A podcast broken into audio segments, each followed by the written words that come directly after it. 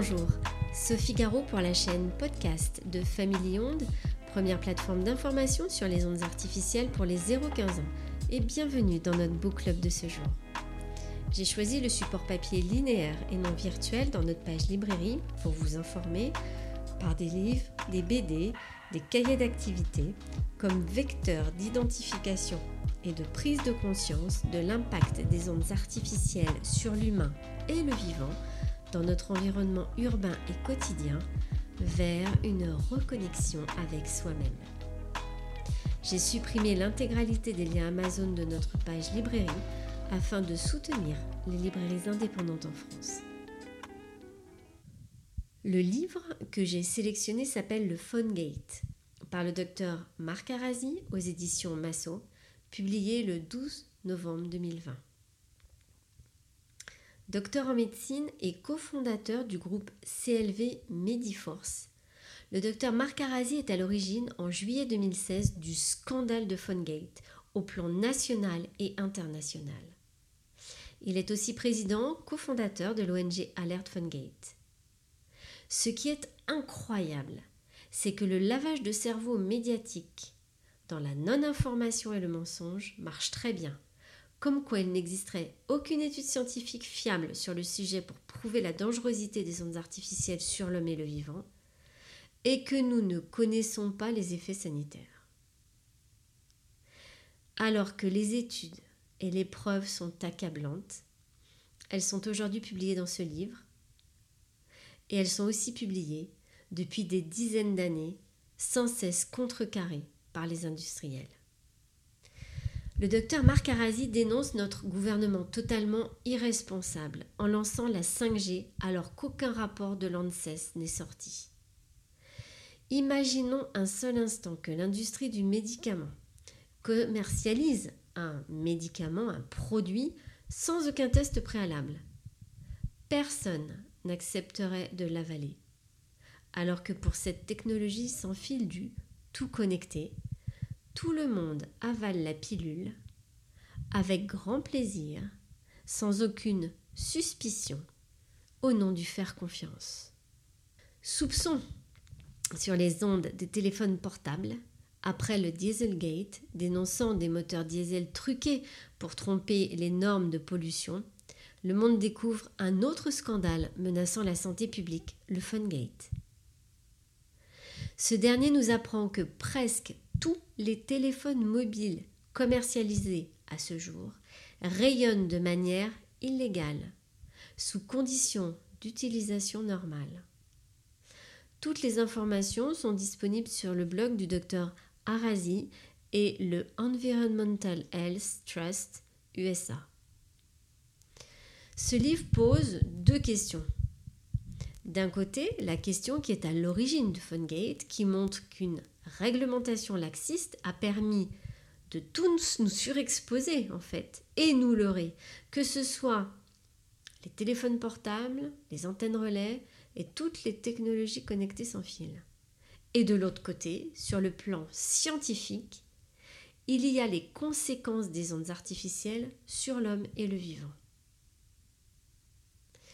Les gouvernements ont mis des œillères pour traiter de cette question scientifique.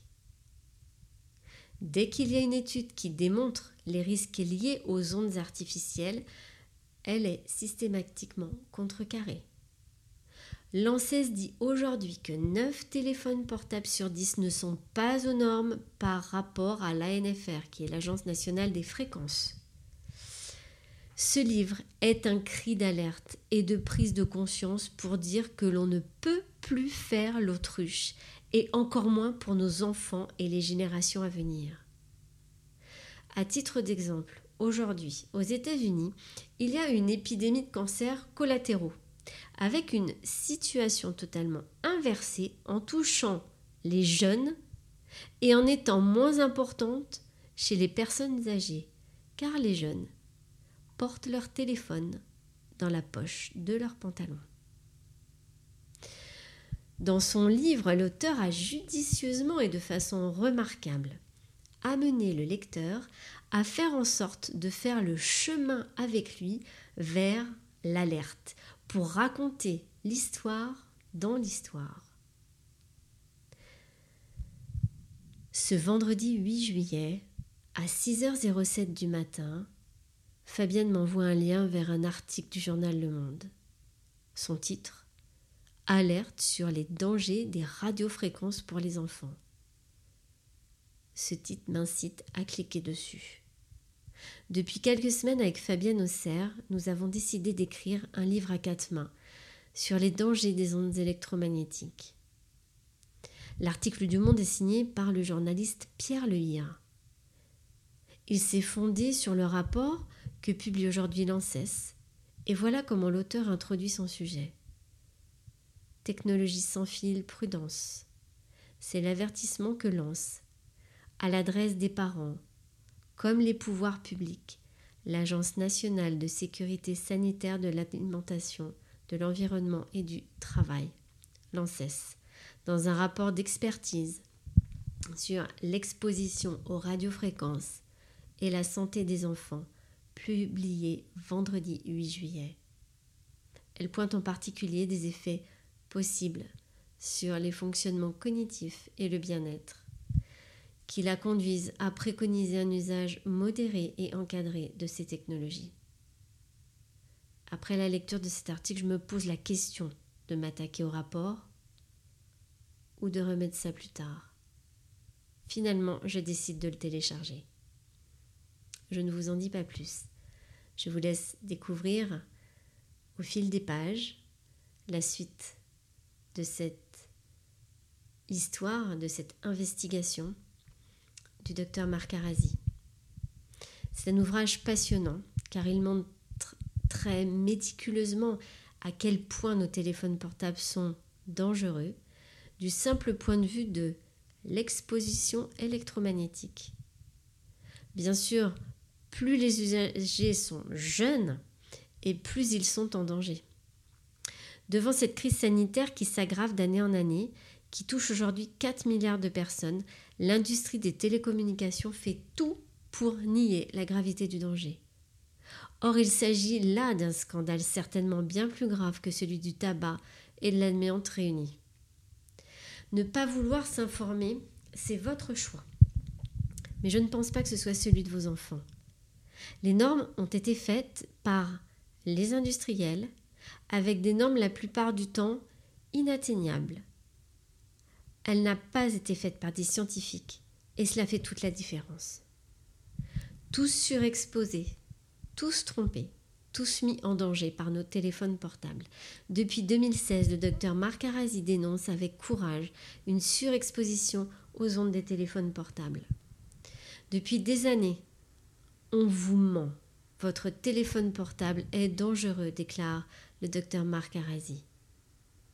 Nous sommes plus de 5 milliards d'utilisateurs de portables que nous gardons généralement sur nous, et ce depuis notre plus jeune âge.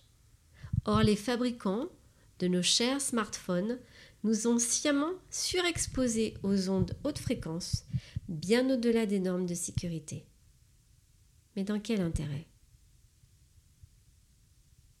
J'en viens quand même à me poser cette question. Ce qui est incroyable aujourd'hui, c'est que le mensonge et la désinformation a plus de poids que la vérité et les preuves scientifiques fondées. Pire, certains ont truqué les résultats des tests grâce à des logiciels comme pour le Dieselgate. Rappelez-vous, c'était l'affaire Volkswagen. Un scandale industriel et sanitaire lié à l'utilisation euh, par le groupe Volkswagen de 2009 à 2015 de différentes techniques visant à réduire frauduleusement les émissions polluantes de certains de ces moteurs diesel et essence lors des essais d'homologation. Pour les champs électromagnétiques, ce scandale porte un nom maintenant, le Fungate. 2016, le docteur Marc Arasi obtient des preuves pour dénoncer cette tromperie, avec l'aide de femmes et d'hommes courageux et très déterminés dans le monde entier, médecins, avocats, politiques, scientifiques, amis et simples bénévoles. Ce médecin engagé se bat pour faire éclater la vérité. Beaucoup cherchent à étouffer l'affaire, mais à l'heure de la 5G, il est crucial de lancer l'alerte et d'empêcher une nouvelle crise sanitaire mondiale. sans précédent. Nos téléphones portables nous exposent au quotidien aux ondes électromagnétiques. Sommes-nous vraiment protégés? En théorie, oui, car tous les constructeurs ont l'obligation de faire homologuer leur modèle de téléphone. Pourtant, depuis 2016, le docteur Marc Arasi dénonce le processus de certification. Il défend une thèse contestée par toute l'industrie du téléphone portable. Pour ce médecin généraliste, c'est le processus de certification qui poserait problème. Que reproche-t-il au constructeur? Rien de moins que d'avoir trompé sciemment, volontairement, 5 milliards d'utilisateurs sur le niveau réel d'exposition, sachant que la première source d'exposition d'une personne aux ondes de la téléphonie, c'est le téléphone portable. Un téléphone que nous gardons fréquemment, au quasi-contact de la peau, que ce soit à l'oreille, lors des appels ou bien dans une poche de veste ou de pantalon. Plus le téléphone portable est proche de vous, plus il vous expose à son rayonnement électromagnétique. Pourtant, jusqu'en 2015, rappelle Marc Arasi, les tests d'homologation étaient effectués à une distance de 15 à 25 mm de l'utilisateur. Ces distances ont été revues et sont aujourd'hui de 0 mm au niveau de la tête de 5 mm au niveau du corps. Le rayonnement électromagnétique du téléphone est mesuré en watts par kilo. C'est le DAS, le débit d'absorption spécifique. Pour être mis sur le marché, un téléphone ne doit pas dépasser le seuil suivant fixé en 1998. 2 watts par kilo à la tête, 2 watts par kilo au corps et 4 watts par kilo aux membres. Des DAS supérieurs aux valeurs limites d'exposition pour 9 téléphones sur 10. En 2016, le médecin tombe sur un rapport de l'ANSES, l'Agence nationale de sécurité sanitaire, où l'on peut lire ceci. Parmi les 95 téléphones mobiles prélevés par l'ANFR, l'Agence nationale des fréquences, 89% d'entre eux mesurés au contact du corps présentaient un DAS supérieur à 2 kW. Pour 9 téléphones sur 10, des DAS supérieurs aux valeurs limites d'exposition quand ils sont testés au contact du corps, soit dans des conditions courantes d'utilisation. Le docteur Marc Arasi lance alors l'alerte sur ce qu'il appelle un phone gate, une surexposition générale aux ondes des téléphones portables. Mais en 2016, il est très très peu entendu. Depuis 2019, la France demande à la Commission européenne de réduire à 0 mm la distance des tests pour le corps, comme c'est déjà le cas au niveau de la tête. Mais à Bruxelles, la question n'est toujours pas à l'ordre du jour. Plus le portable est proche de vous, plus il vous expose au rayonnement électromagnétique.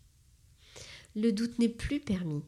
Stop aux messages pseudo-rassurants des autorités sanitaires et cette stratégie du doute en permanence dictée par les industriels. Protéger les femmes enceintes et les enfants est une priorité, non seulement de l'émission des ondes artificielles, mais aussi des effets cognitifs qui sont liés aux objets connectés sans fil, comme le phénomène écran entre autres. C'est toujours une relation entre exposition durée qui pose problème. Dans ce nouvel âge électromagnétique et cet essor effréné dans la mise à disposition du public de ces nouvelles technologies qui sont un phénomène planétaire, la situation actuelle n'est pas sans rappeler celle que nous avons vécue avec les scandales sanitaires précédents. Mais qu'est-ce qui fait que la confusion et la non-information a-t-elle gagné à ce point les esprits qu'on en vient à négliger les risques liés, même concernant nos enfants et les générations à venir Comment l'utilisation des ordinateurs, des tablettes connectées en Wi-Fi est devenue monnaie courante dans tous les collèges et les lycées et installée sans aucune précaution pour le cerveau de nos jeunes? Comment nos enfants ont des retards scolaires et des troubles du comportement de plus en plus couramment et que c'est passé dans une sorte de normalité. En niant ou déniant le fait que les champs électromagnétiques que nous créons impactent négativement notre environnement et contribuent à l'accélération de la perte de biodiversité. En niant ou déniant le fait que ces champs électromagnétiques, différents profondément sur le plan physique de ceux existant naturellement et sont la cause possible de nombreuses maladies, en refusant de reconnaître que les champs électromagnétiques sont dangereux pour les enfants et les adolescents, étant chez eux à l'origine de déficits intellectuels et de troubles de la mémoire et du comportement. En mettant les nouvelles technologies sans fil à disposition des adolescents et des adultes, sans aucune précaution dans la désinformation la plus totale. En refusant l'addiction liée à ces objets connectés, en refusant de reconnaître que l'électrosensibilité est une affection pathologique à extension pandémique, en refusant de reconnaître que les preuves scientifiques abondent depuis plus de 20 ans en mettant en lumière le rôle causal des champs électromagnétiques dans la genèse de ces méfaits, et surtout en ne prenant pas les décisions et les mesures qui s'imposent, les autorités publiques les politiques et les parents se rendent coupables de négligences graves envers leurs enfants et les peuples en disant qu'il faut vivre avec son temps, qu'il n'existe aucune étude scientifique. Ils sont en fait à l'origine d'un crime contre l'humanité sans précédent. Suite à une ordonnance judiciaire, l'Agence nationale des fréquences, la NFR, vient de révéler que la plupart des téléphones mobiles dépassent les limites de rayonnement autorisées lorsqu'elles sont analysées près du corps humain les fabricants ne sont pas obligés de tester les téléphones portés dans des poches de chemise ou de pantalon. Les mesures du gouvernement français réalisées sur des centaines de téléphones mobiles révèlent qu'en 2015, 9 téléphones sur 10 dépassaient le niveau de rayonnement déclaré par le fabricant lorsqu'il était porté à proximité du ou en contact avec le corps. En premier lieu, le gouvernement avait refusé de divulguer les résultats de ces tests jusqu'à l'ordonnance du tribunal. Le 1er juin 2007, la NFR a publié les résultats des tests pour chaque marque et modèle après des mois d'action en justice par le médecin français, le docteur Marc Arasi. Les marques populaires comme Apple, Motorola, Samsung et Nokia faisaient partie des téléphones mobiles testés. Lorsqu'ils étaient testés à proximité du corps, certains téléphones démontraient des résultats aussi élevés que le triple des niveaux de rayonnement alors rapportés par le fabricant.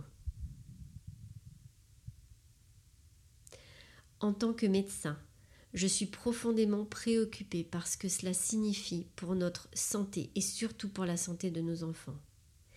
Les gens ont le droit de savoir que lorsque les téléphones sont testés de la façon dont les gens utilisent couramment les téléphones, par exemple un contact direct avec le corps, les valeurs dépassent les limites réglementaires actuelles. C'est une première victoire pour la transparence dans ce scandale de l'industrie, a commenté le docteur Marc Arasi. Ricochet dans les manchettes de toute la France. Le docteur Marc Arasi et ses collègues ont baptisé cette découverte le Fungate en raison de cette ressemblance avec le Dieselgate.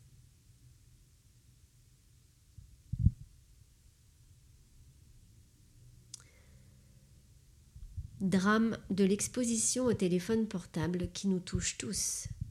Tout le monde fait l'autruche. Au nom de vivre avec son temps, sans même se poser des questions. Je dois vous dire que cette cause m'alerte depuis plus de dix ans, quand j'ai commencé à m'informer sur les effets des champs électromagnétiques suite à la naissance de ma fille, bien avant d'écrire le site de l'association.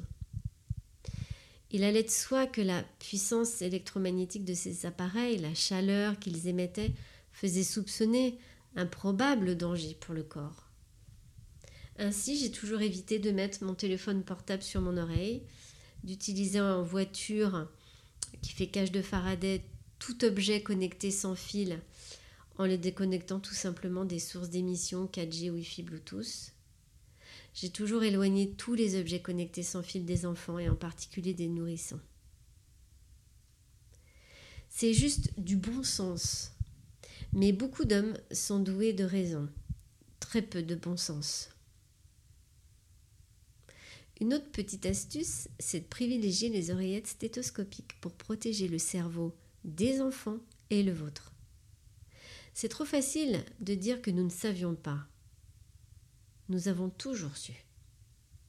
Nous sommes passés de la prévention à la crainte légitime, car les appareils sont désormais devenus très puissants. L'arrivée de la 5G inquiète vraiment. Marc Arasi est un médecin héroïque, en tout cas c'est comme ça que je le qualifierais, et très courageux, qui ose dénoncer. Il y a aujourd'hui, comme le défend ce médecin, un phone gate, un vrai scandale autour de la fabrication et de l'usage du téléphone portable qui pourrait changer la face du monde. D'un côté, le téléphone portable est devenu un objet auquel tout le monde a recours, en continu, jour et nuit.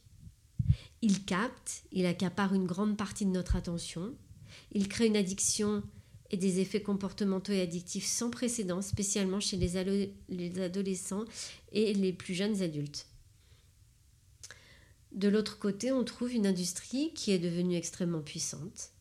Elle a la capacité de manipuler les médias par les seules publicités qu'elle y place, et les politiques par le prix faramineux de l'achat des bandes passantes qui se chiffrent en milliards. Ainsi, aux enchères, pour la vente des bandes euh, d'ondes 5G, l'État français a touché pas moins de 2,8 milliards d'euros de la part des opérateurs.